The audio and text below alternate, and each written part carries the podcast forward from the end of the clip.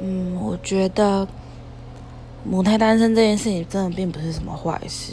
像我自己朋友遇到一个，他是母胎单身，但他可能在他大学快毕业的时候，终于交了第一个男朋友。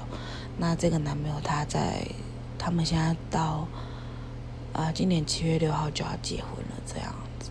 所以我觉得不是说越早交到，或者是交的越多就比较厉害。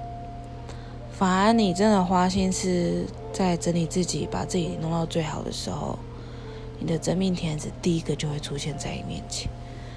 对啊，交过多，重点是重质不重量啊。谁会想要跟？哎，我交过很多男朋友，很多女朋友，大家的第一个既定印象，通常都会不太好。所以加油啦，母胎单身没有什么不好的，加油！